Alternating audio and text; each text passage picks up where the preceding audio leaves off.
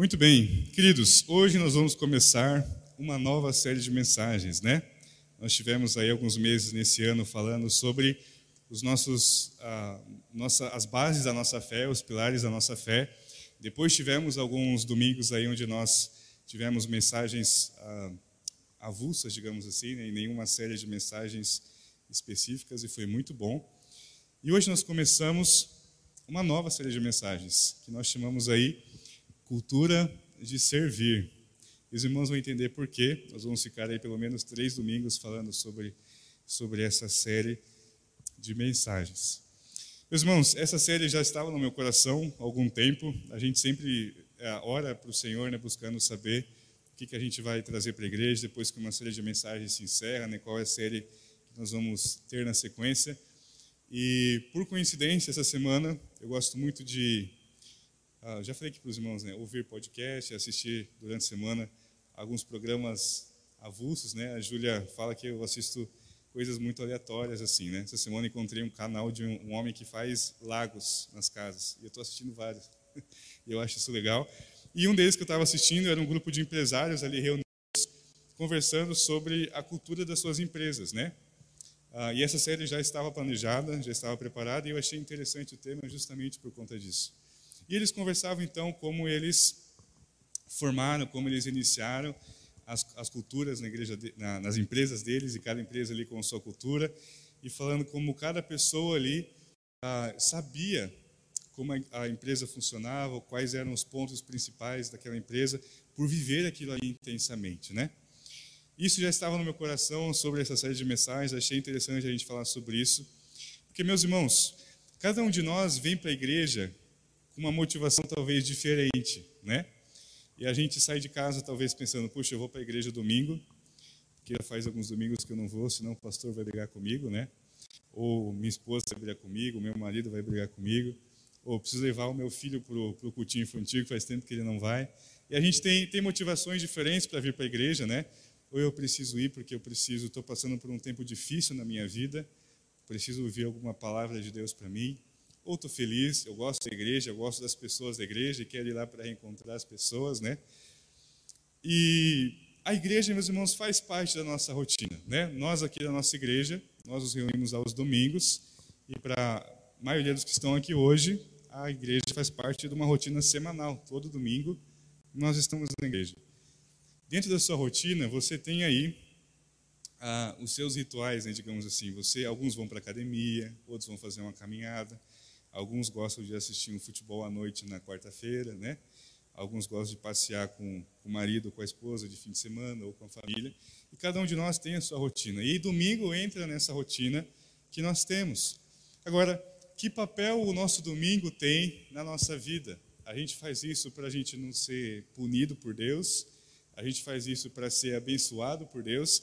Qual é o motivo que nos faz vir até a igreja todos os domingos? E aí, meus irmãos, se você já leu o seu boletim quando você chegou ah, no nosso culto, eu falei um pouquinho sobre como parece que todos nós temos aquele sentimento de que falta alguma coisa para completar a nossa vida. Você já teve esse sentimento? Você pode estar num emprego bom, você pode estar talvez numa faculdade que você queria entrar, você pode já ter formado sua família, filhos, casamento, e você olha para a sua vida, parece que falta alguma coisa. A gente fica caçando coisas, né? Para dar sentido para a nossa vida, uh, sempre um passo a mais. E eu queria dizer para os irmãos que talvez a igreja esteja nesse lugarzinho onde falta algo para complementar a nossa vida. E se nós não estamos vendo a igreja dessa forma, talvez a gente precise começar a enxergar a igreja assim, um lugar que a gente gosta de estar, um lugar que faz a nossa vida ganhar um sentido ainda mais especial. O ano passado a gente falava muito aqui na igreja, né, que domingo é o melhor dia da semana e deve ser assim para nós. Na, na, mensagem de hoje, pode passar, Gi, por gentileza. Nós demos o um de servir como Jesus. Nós estamos celebrando a ceia hoje, nós vamos começar uma nova série hoje e nós temos que partir de Jesus, porque Ele é o cabeça da igreja, Ele é a razão da igreja, o nosso alicerce, a nossa vida. Então, se nós vamos falar sobre uma cultura de igreja, nós precisamos começar falando sobre aquele que é o dono da igreja, que é o nosso Senhor Jesus. Pode passagem, por gentileza. Queria convidar você a abrir sua Bíblia nesse texto. Marcos, capítulo 10. Tá bom? Acho que o texto vai ser projetado ali para nós. Para você que não, não trouxe Bíblia, vai estar ali na projeção também. Tá bom? Marcos, capítulo 10.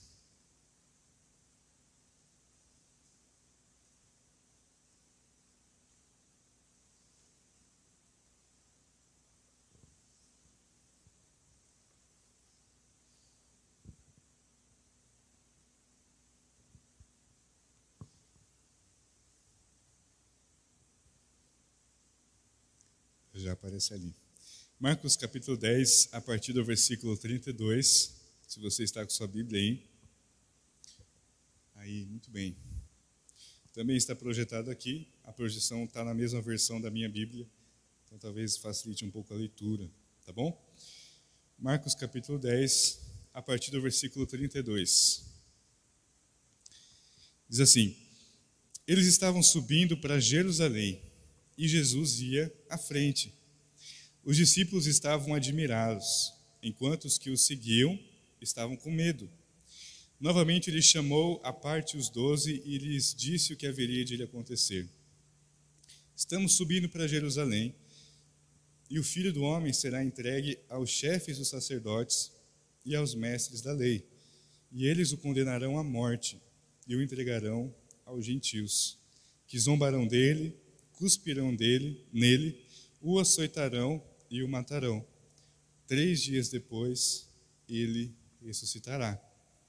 Nisso, Tiago e João, filhos de Zebedeu, aproximaram-se dele e disseram: Mestre, queremos que nos faças o que vamos te pedir. O que vocês querem que eu lhes faça? perguntou ele. E eles responderam: Permite que na sua glória nos assentemos um à tua direita e o outro à tua esquerda. Disse-lhe Jesus: Vocês não sabem o que estão pedindo. Podem vocês beber o cálice que eu estou bebendo, ou ser batizados com o batismo com que estou sendo batizado? Podemos, responderam eles. Jesus lhes disse: Vocês beberão o cálice que estou bebendo, e serão batizados com o batismo com que estou sendo batizado. Mas o assentar-se à minha direita ou à minha esquerda não cabe a mim conceder. Esses lugares pertencem àqueles para quem foram preparados. Quando os outros dez ouviram essas coisas, ficaram indignados com Tiago e João. Jesus os chamou e disse: Vocês sabem que aqueles que são considerados governantes das nações as dominam, e as pessoas importantes exercem poder sobre elas. Não será assim entre vocês. Ao contrário, quem quiser tornar-se importante entre vocês deverá ser servo, e quem quiser ser o primeiro deverá ser escravo de todos pois nem mesmo o filho do homem veio para ser servido, mas para servir e dar a sua vida em resgate por muitos. Amém? E pode deixar na Bíblia mesmo? A gente só tem um slide no final, então facilita para os irmãos irem acompanhando. Irmãos, acho que os irmãos já conhecem essa passagem, conhecem essa história. Se você não tinha lido ainda na Bíblia essa, esse momento da vida de Jesus, você talvez tenha visto em algum filme que conta a história de Jesus. Para os irmãos que não se lembram, Jesus está chegando em Jerusalém com seus discípulos, e esse é o momento onde ele entraria na cidade e uma multidão estaria esperando Jesus, estaria o aclamando, colocando ramos de oliveira ali para ele passar, né? E dizendo Hosana ao rei nas alturas, honrando Jesus. E seria um momento muito especial. Então, se você viu algum filme, é nesse momento que isso acontece. Então, os irmãos, imaginem aí Jesus com seus discípulos, no versículo 32, nós vimos que eles estavam subindo para Jerusalém e Jesus iam à sua frente. Jesus ia à sua frente. Fala também que os discípulos estavam admirados, enquanto os que o seguiam estavam com medo. Então, Jesus estava ali com seus doze discípulos, aqueles doze mais próximos dele, mas também outras pessoas que seguiam Jesus, que o acompanhavam, outras pessoas também o estavam seguindo. Eles sabiam que Jerusalém era um, um, um grande ponto ali de ebulição quando o assunto era Jesus. Muitas pessoas amavam Jesus, idolatravam Jesus pelos milagres, pela mensagem dele, enquanto que os grandes religiosos daquela época, os sacerdotes, os fariseus, que também viviam em Jerusalém, detestavam Jesus e já haviam ah, entrado em conflito com Jesus várias vezes. Então ninguém sabia o que aconteceria com Jesus em Jerusalém. Então os doze que caminhavam com ele estavam admirados. E os outros que caminhavam com Jesus estavam com medo, porque não sabiam o que ia acontecer ali. Poderia acontecer uma grande confusão, né?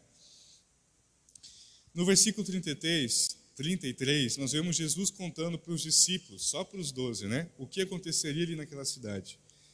Diz assim: Estamos subindo para Jerusalém e o filho do homem será entregue ao chefe dos sacerdotes e aos mestres da lei, ou seja, os religiosos. Eles o condenarão à morte e o entregarão aos gentios, que zombarão dele, cuspirão nele, o açoitarão e o matarão. Três dias depois ele ressuscitará.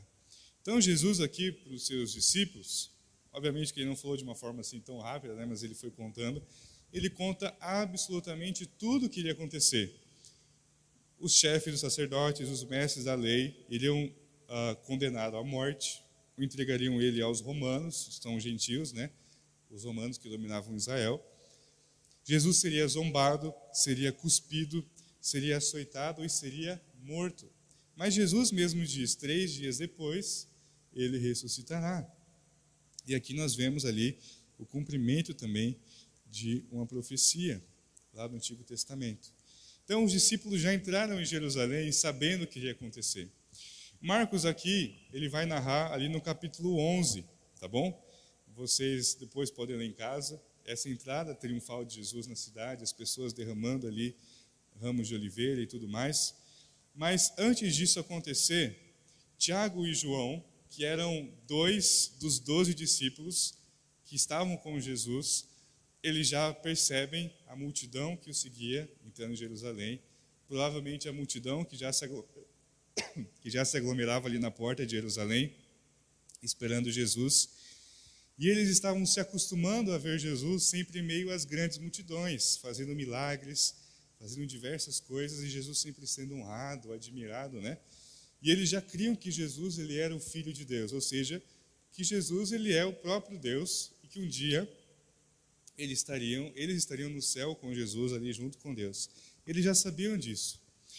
Os discípulos estavam vendo naquele momento os momentos de glória do ministério de Jesus, os aplausos, a admiração, as multidões. Isso fez com que alguns discípulos acabassem entendendo errado o propósito do ministério de Jesus. No Evangelho de Mateus, que é um texto que conta o mesmo momento, nós temos até um acréscimo que fala que a mãe de Tiago e João né, encorajou eles a fazerem isso. Mas o que acontece? Tiago e João, então, eles se aproximam de Jesus, no versículo 35, e dizem assim: Mestre, queremos que nos faça o que vamos te pedir. E Jesus responde, já sabendo o que seria, né? O que vocês querem que eu lhes faça? perguntou ele. E eles responderam: Permite que, na sua glória, nos assentemos um à sua direita e o outro à sua esquerda. Olha que pedido simples dos dois, né? Nós temos aqui dois discípulos de Jesus que caminhavam literalmente com Jesus ali, ombro a ombro com Jesus, que viram sim Jesus fazer vários milagres maravilhosos, mas que viram também Jesus ah, perdoando eh, Zaqueu, por exemplo, que era um cobrador de impostos, viram Jesus andando com, com prostitutas, que viu, viram Jesus ah, abraçando e andando com leprosos, que eram considerados pessoas amaldiçoadas ali naquela, naquela época. Eles viram tudo isso. Mas nessa confusão de estar com Jesus e verem momentos de glória e momentos ali de talvez de nem tanta glória assim, eles entenderam que o ministério de Jesus sempre seria algo maravilhoso, glorioso e majestoso. Percebam, meus irmãos, que é possível nós termos pessoas que estão seguindo a Jesus, mas que ainda não entenderam qual é o propósito central de nós seguirmos a Jesus e se confundem nesse meio do caminho. Então, se nós temos dois discípulos que andavam com Jesus, que viam Jesus todos os dias, comiam com ele, trabalhavam com ele, imagina nós, séculos depois, que cremos em Jesus, que seguimos os seus ensinamentos, mas que não estamos fisicamente com ele como existe a possibilidade que nós também estejamos muitas vezes nos confundindo sobre por que nós seguimos a Jesus. Como muitas vezes nós talvez tenhamos nos perdido no meio do caminho Estamos seguindo a Jesus, mas com um propósito diferente do dele no nosso coração. Então, para eles, para Tiago e João, seria um motivo de grande alegria quando eles chegassem no céu, Jesus estivesse sentado ali no seu trono, um se assentasse à sua direita, o outro à sua esquerda, os outros discípulos né, um pouquinho mais longe, eles mais perto, e todas as pessoas no céu, o mundo inteiro ia ver Jesus, Tiago e João. Meus irmãos, percebam a armadilha que muitas vezes há no nosso coração. Alguns de nós aqui já seguem a Jesus há muito tempo, há décadas talvez, que já conheceram a Jesus. Alguns de nós há, há menos tempo, alguns há muito pouco tempo, conheceram a Jesus recentemente. Mas todos nós estamos debaixo desse, desse perigo que é nós confundirmos o porquê nós seguimos a Jesus. E nós trocarmos os sermos discípulos de Jesus para querermos a glória de Jesus. Isso aqui é muito importante. Nós temos um chamado para nós sermos discípulos de Jesus. Ser discípulo de Jesus é nós sermos seus seguidores, é nós fazermos o que ele fez, nós falarmos o que ele falou, ensinarmos o que ele ensina, amarmos como ele amou, nos doarmos como ele se doou, né, nos sacrificarmos, ensinarmos a verdade como ele ensinou. Mas a glória, meus irmãos, a glória é toda dele e não é nossa. E muitas vezes nós queremos uma fatia, um pedacinho dessa glória e não queremos passar pelo sofrimento que Jesus passou. E aí por isso Jesus vai responder para eles no versículo 38. Disse-lhe Jesus: Vocês não sabem o que estão pedindo. Podem vocês beber o cálice que eu estou bebendo ou ser batizados com o batismo com que eu estou sendo batizado? E eles não hesitam, eles respondem: Podemos. Meus irmãos, Jesus vai explicar para eles aqui que antes da sua coroa de ouro haveria uma coroa de espinhos. Antes de um trono de ouro no céu haveria uma cruz de madeira. Ele fala: Vocês estão preparados para beber o cálice que eu estou bebendo? Jesus já estava caminhando no seu ministério, servindo as pessoas, curando pessoas, amando pessoas, ensinando a verdade e no seu coração havia essa angústia de que sua hora estava chegando. Em pouco tempo, Jesus estaria sofrendo tudo o que ele sofreu. Ele fala: Vocês não fazem ideia do que vocês estão pedindo. Talvez vocês achem que a gente vai entrar em Jerusalém, a multidão vai nos aplaudir, vai nos amar, nos adorar. Eu vou virar rei de Israel. Depois vai dar tudo certo, vai todo mundo para o céu e nós vamos governar o mundo para sempre. Mas antes disso, haveria o maior sacrifício da história só que Tiago e João não sabiam disso. Então, por isso Jesus diz: Olha, é, vocês não sabem, é loucura que vocês estão pedindo para mim. Ele faz essa pergunta: Vocês podem beber desse cálice ou serem batizados com o batismo que eu estou sendo batizado? E eles, sem saber, respondem: Podemos. Jesus lhes disse, versículo 39, Vocês beberão o cálice que eu estou bebendo e serão batizados com o batismo com que estou sendo batizado. Mas o assentar-se à minha direita ou à minha esquerda não cabe a mim conceder. Esses lugares pertencem àqueles para quem foram preparados. Então, olha o que Jesus diz para eles. Eles falam: não, a gente pode passar, beber o mesmo cálice que o Senhor. Ele fala: olha, vocês vão beber o mesmo cálice, vocês vão ser batizados com o mesmo batismo. Porque os discípulos não sabiam ainda. Mas depois que Jesus subisse ao céu, depois que ele ressuscitasse e deixasse os discípulos, ali começaria a igreja eles iriam pregar o evangelho, multidões iam se converter, pessoas iam começar ali o, o cristianismo, a igreja, e depois de algum tempo, os discípulos seriam perseguidos como Jesus foi. E um dado curioso é que quando nós olhamos as mortes dos discípulos, dos doze, quando nós colocamos Paulo aí nessa, nessa conta, nenhum deles morreu de forma comum. Talvez o mais normal teria sido João, que morreu preso na ilha de Patmos, né? Mas ainda assim não foi uma morte ali de idade com sua família, foi na prisão. Todos os outros foram mortos ou crucificados, ou degolados, ou torturados, apedrejados. Todos eles experimentaram o mesmo cálice que Jesus. Mas nesse momento nenhum deles sabia disso. E eles só viam a glória. Então é muito interessante se você depois tiver curiosidade, não deve ser difícil de encontrar, pesquise lá como os discípulos eles morreram e tem, a gente tem a história de todos eles, como cada um deles perdeu a sua vida. E aí Jesus fala: vocês vão passar pelo que eu vou passar agora também. Vocês vão beber esse cálice, vocês vão ser batizados com o meu batismo, Mas assentar-se à minha direita ou à minha esquerda não compete a mim, né? Dizer para vocês, esses lugares já estão preparados. E aqui nós podemos entender de diversas formas. Jesus estava se referindo aos profetas do Antigo Testamento. Jesus estava se referindo somente a Ele, ao Senhor, né? De forma que nenhum de nós vai dividir da sua glória com Ele. Mas o fato é que Tiago e João não iam se sentar à direita e à esquerda de Jesus. Eles iriam sofrer muito e a recompensa deles seria estar com o Senhor algum dia. Então, meus irmãos, percebam aqui que ser discípulo de Jesus significa tudo que nós já falamos aqui: uh, imitar Jesus, ser como Jesus, falar como Jesus. Mas em alguns momentos da nossa vida pode significar também sofrer como Jesus. E, e essa é a parte que muitas pessoas acabam fugindo. Quando nós olhamos os seguidores de Jesus, nós vemos que Jesus tinha uma grande multidão até esse momento de Jerusalém. E depois daqui, muitos discípulos começam a deixar Jesus. Jesus vai dizer coisas como, por exemplo, quem quiser vir depois a mim, pegue a sua cruz, tome a sua cruz e siga-me, né? E alguns discípulos vão falar para Jesus: Olha, essas palavras são pesadas demais. Quem pode suportar isso? Então, aquela grande multidão vai se tornando de novo em pequenas pessoas. E tanto é que Jesus, quando ele é julgado ali por Pilatos, e Pilatos ele pergunta para o povo: O que vocês querem que eu faça? O povo ali, alvoroçado pelos religiosos, pelos sacerdotes, começa a gritar: Crucifica, crucifica, crucifica. Ou seja, poucos, no fim das contas, foram aqueles que seguiram Jesus até o final. Nem os doze seguiram porque Judas traiu Jesus e sobraram onze. Pedro ainda vai negar Jesus ali com medo da sua própria vida. Os discípulos ainda correm, fogem no jardim do Getsemane e Jesus termina sozinho.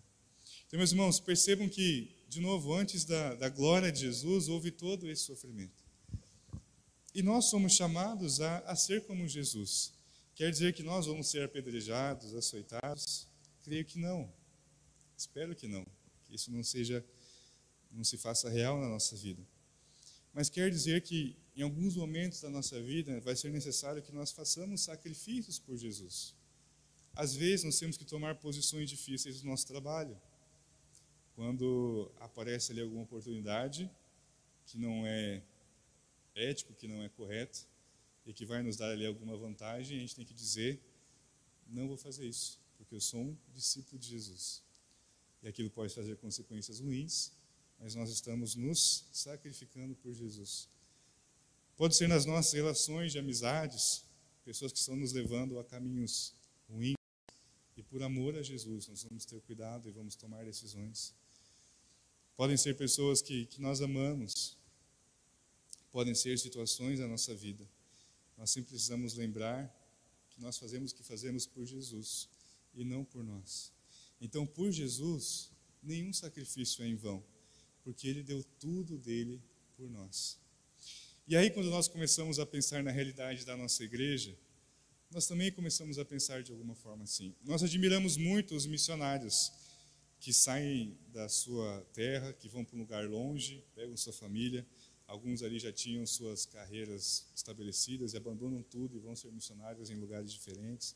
Fazem isso por amor a Jesus. A gente fica, nossa, como eles amam Jesus, que lindo e que maravilhoso. Mas nós também somos chamados, somos chamados a isso de uma certa forma. Não a, não somos todos nós que vamos abandonar tudo. Alguns de nós Deus chama assim, mas nós sempre somos chamados a fazer escolhas por Jesus. Por exemplo, você está aqui hoje. Você escolheu estar aqui e não estar em casa assistindo ali talvez o futebol, assistindo algum programa na televisão, alguma série com a sua família ou estar passeando.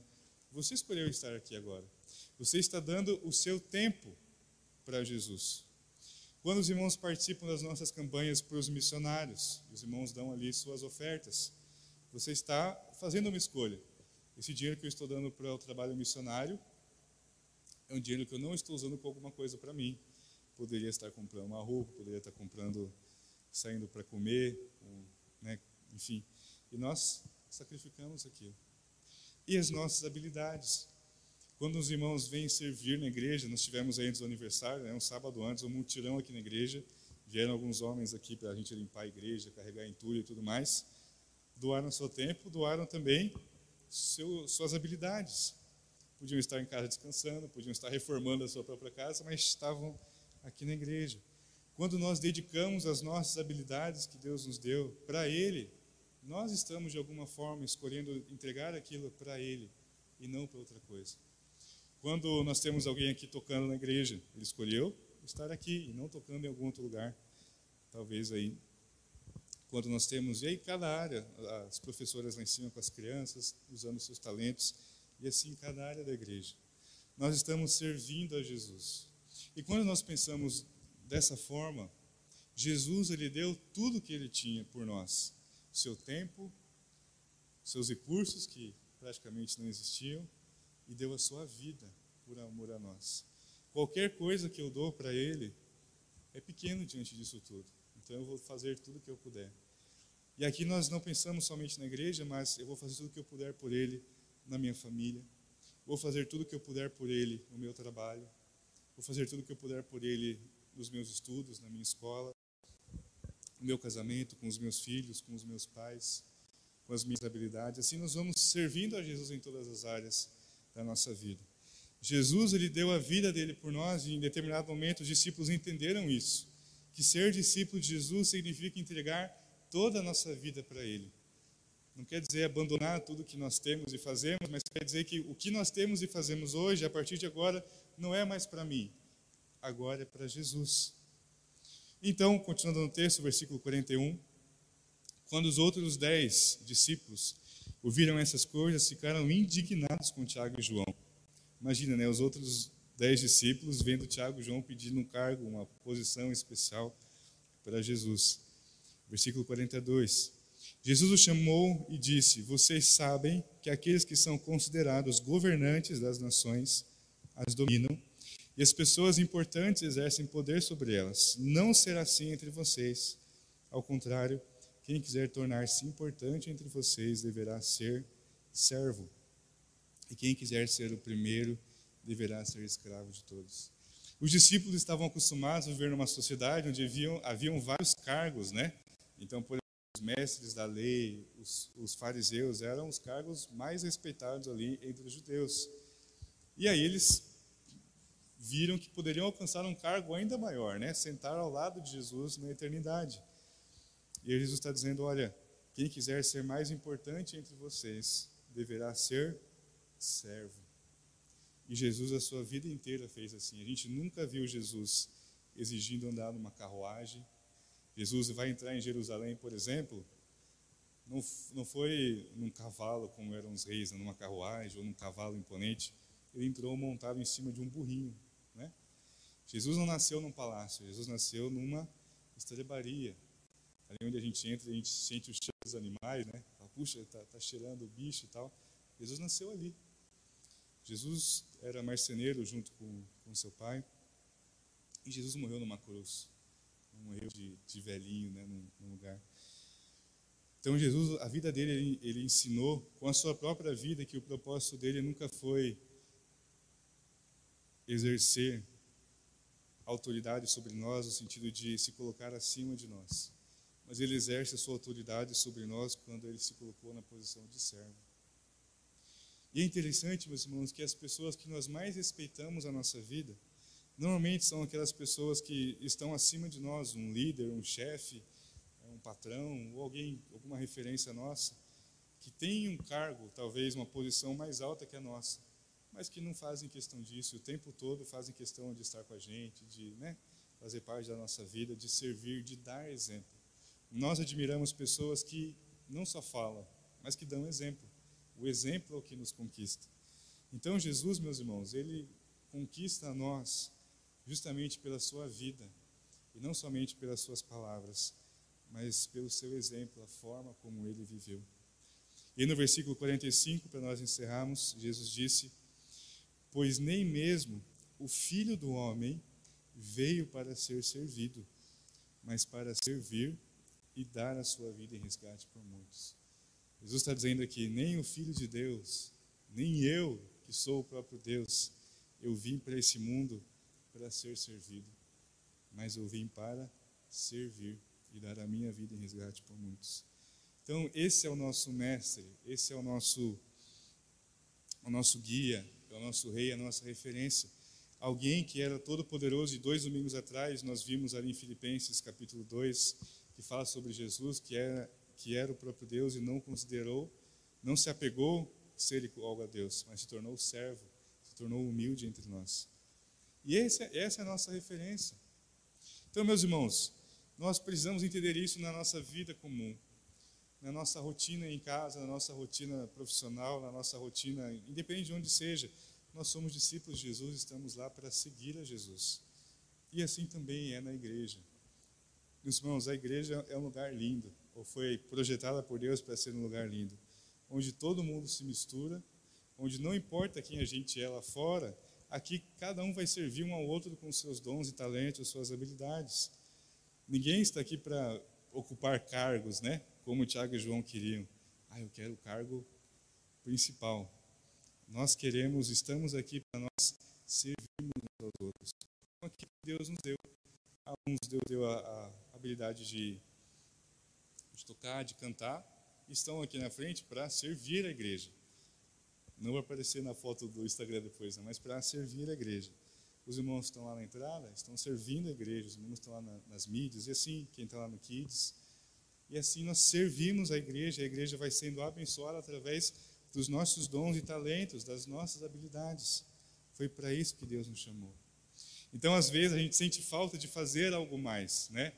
De algo que dê uma, uma mexida na nossa vida, algo que nos faça. Ah, ter vontade de fazer algo de novo.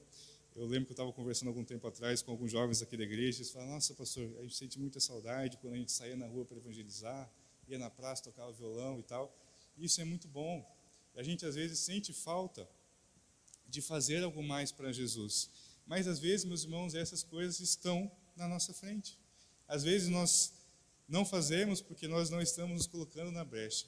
E há necessidades, e há possibilidades, há formas de nós servirmos a Jesus, que nós não estamos talvez aproveitando. Então, qual é o dom que Deus deu para você? Qual é a habilidade que Deus deu para você? O que você gosta de fazer? Seja aqui, seja em casa. Quais são as suas relações? Hoje você é um filho que mora com seus pais. Hoje você é um pai que ainda cuida dos seus filhos. Você é um marido, você é uma esposa. Você é um chefe, você é um empregado. Tudo que nós somos deve ser feito para Jesus. E essa deve ser a nossa cultura de igreja. Gente que está aqui para servir uns aos outros, com seus dons, com seus talentos, onde ninguém é maior do que ninguém. E todos nós estamos debaixo de Jesus. Jesus é o único que é maior, o nosso cabeça, o nosso líder, o nosso mestre. Mas todos nós aqui temos histórias diferentes, habilidades diferentes, famílias diferentes, contextos diferentes, mas estamos aqui com o mesmo propósito que é Jesus.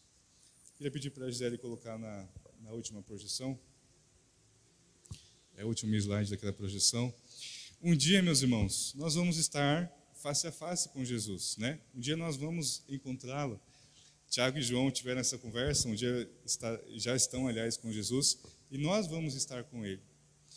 E talvez o que vai ser mais maravilhoso para uns vai ser aquilo que vai causar mais espanto para outros ou medo nós vamos ver Jesus, conhecê-lo face a face. E ele vai estar lá com as marcas que demonstraram esse amor dele por nós. Nós vamos ver as marcas dos pregos em suas mãos. E aí talvez Jesus vai olhar para nós e que marcas ele vai ver na nossa vida. Eu fico muito feliz quando nós vemos alguns irmãos que já têm uma caminhada maior contando as suas histórias de vida e deixando os seus legados, né? Então a gente assistiu aqui no aniversário da igreja um videozinho com alguns irmãos mais antigos aqui da nossa igreja, né? Contando como foram suas histórias lá no passado. E a maioria deles citou ali o irmão Guilherme, por exemplo, né? Fez, deixou um legado aqui na nossa igreja. Muitos se converteram através dele. O pastor Rodini deixou um legado absurdo aqui no Vale do Ribeira, né? Começando várias igrejas. Então são pessoas que o pastor Rodini, por exemplo, já partiu, está com o Senhor e ele tem as suas marcas ali o que ele pode oferecer para o Senhor, o que ele ofereceu de, de serviço, né? o que ele se sacrificou. Quantas pessoas ouviram falar de Jesus, mas e nós? Será que nós estamos tendo tempo para termos marcas na nossa vida sobre o que nós estamos trabalhando para Jesus? Um conselho que nós deixamos para alguém que vai marcar essa pessoa para sempre. Alguém que se converteu porque nós falamos Jesus, nós mostramos o amor de Jesus alguém que começou a trabalhar na igreja porque você motivou, alguém que não desistiu de Jesus porque você encorajou, alguém que teve a sua relação com seus filhos restaurada porque você ajudou, alguém teve seu casamento restaurado porque você deu uma palavra para essa pessoa. Que legado nós estamos deixando? Ou será que nós estamos gastando mais tempo conosco, ao invés de usar a nossa vida, nossa vida, nosso tempo e os nossos recursos para servir a Jesus? Que legado nós estamos deixando? Quando nos encontrarmos com Jesus, que marcas ele verá em nós? Então, nessa primeira mensagem da nossa série, nós estamos falando sobre cultura de servir, cultura de igreja. Nós precisamos ter a certeza que nós estamos aqui para servir uns aos outros, meus irmãos. Todo cristão foi chamado para servir. É por isso que todo fim de ano, e nós já estamos chegando no fim de ano de novo, nós aqui convidamos os irmãos, olha, que área da nossa igreja você quer ser um voluntário no ano que vem? Né? E os irmãos vão lá, preenchem uma ficha, ou vêm falar comigo. A gente sempre fala que todos nós, meus irmãos, precisamos estar servindo em alguma área. Todos nós precisamos estar sendo usados por Deus em alguma área da, da igreja, em alguma área da vida. Nós não podemos só vir na igreja, sentar, assistir a pregação e ir para casa. Nós precisamos servir. Nós precisamos que Deus movimente o nosso coração. Nós estamos fazendo o que fazemos para Ele. Então, para os irmãos que já servem na igreja, a gente sempre tenta reforçar o que você está fazendo, você está fazendo para Jesus. Você não está ali passando os slides, né, porque precisa, senão não vai ter projeção. É para Jesus. Tudo que é feito na igreja, tudo que é feito na sua vida, é para Jesus. Então lembre-se disso. E talvez você sente falta de algo mais na sua vida, talvez seja porque há um espaço ali que você precisa começar a se dedicar para Jesus. Você precisa começar a fazer algo por Ele intencionalmente, sabe? Não ir na igreja, estou na igreja, ligo o meu modo automático e estou fazendo por Jesus. É eu saber no meu coração que o que eu estou fazendo, eu estou fazendo por Ele. É eu chegar em casa, deitar minha cabeça no travesseiro e saber, puxa, hoje eu servi a Jesus. Esse dia valeu a pena esse dia valeu a pena.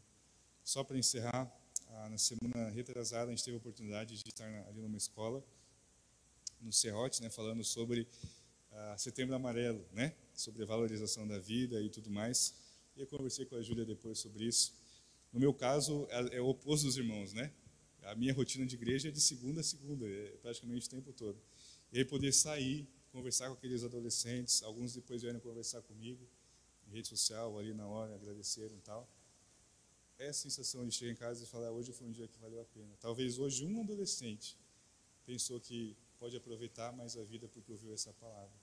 Então foi um dia que valeu a pena, não foi um dia em vão, que eu podia estar em casa, que eu podia estar assistindo alguma coisa, que eu podia estar trabalhando aqui no meu escritório, que é importante também, mas a gente se coloca na brecha. Então, meus irmãos, que todos nós possamos ter esse sentimento de chegar em casa no fim do dia deitar a nossa cabeça no travesseiro e dizer: Puxa, hoje valeu a pena. Hoje eu servi a Jesus. Seja amando a minha esposa, seja amando o meu marido, seja orando pela minha esposa, pelo meu marido, orando pelos meus filhos, dando uma palavra para eles, seja na, na nossa nosso trabalho, seja na igreja. Hoje eu me cansei na igreja, hoje foi bom. Que foi o sentimento da maioria dos irmãos aqui depois do aniversário, né? A gente se cansou muito, foi muita correria. Alguns caíram doentes depois, né? teve cozinha, teve decoração, um monte de coisa, e todo mundo estava cansado e com um sorriso no rosto, porque servir a Jesus é bom demais. Amém? Vamos encerrar. Eu queria orar com você nesse momento. Deus, ó Pai, que o Senhor não permita, Deus, que nós vivamos uma vida comum, uma vida onde os nossos dias não têm sentido, onde os nossos dias não têm propósito, uma vida onde a gente vai para a igreja de domingo somente por ir, somente por obrigação mas que o Senhor nos ajude a encontrar Jesus cada dia da nossa vida. Que o Senhor nos ajude a viver Jesus cada dia da nossa vida. E que nós possamos ter essa certeza de encerrarmos os nossos dias e sabemos que nós servimos ao Senhor e saber que nós nos dedicamos ao Senhor. Nos ajuda, Pai, a sermos discípulos de Jesus nas nossas casas, em primeiro lugar nas nossas casas, nos nossos casamentos, com os nossos filhos, com os nossos pais. Que o Senhor também nos ajude a ser seus discípulos no nosso trabalho, onde nós muitas vezes temos contato com outras pessoas que não conhecem ao Senhor, e ali temos a chance de mostrar o seu amor nos nossos estudos e também na igreja, Pai. Que o Senhor nos ajude a sermos seus discípulos aqui, não como os religiosos que crucificaram Jesus, não como Tiago e João nessa história que queriam se sentir importantes, mas como Jesus, que sacrificou por amor. Que nós possamos estar tendo alegria de servir uns aos outros aqui na igreja por amor. E essa é a nossa oração nessa noite, Pai. Nós oramos e pedimos que o seu amor e as consolações do teu Santo Espírito estejam conosco desde hoje e para todo sempre. Amém.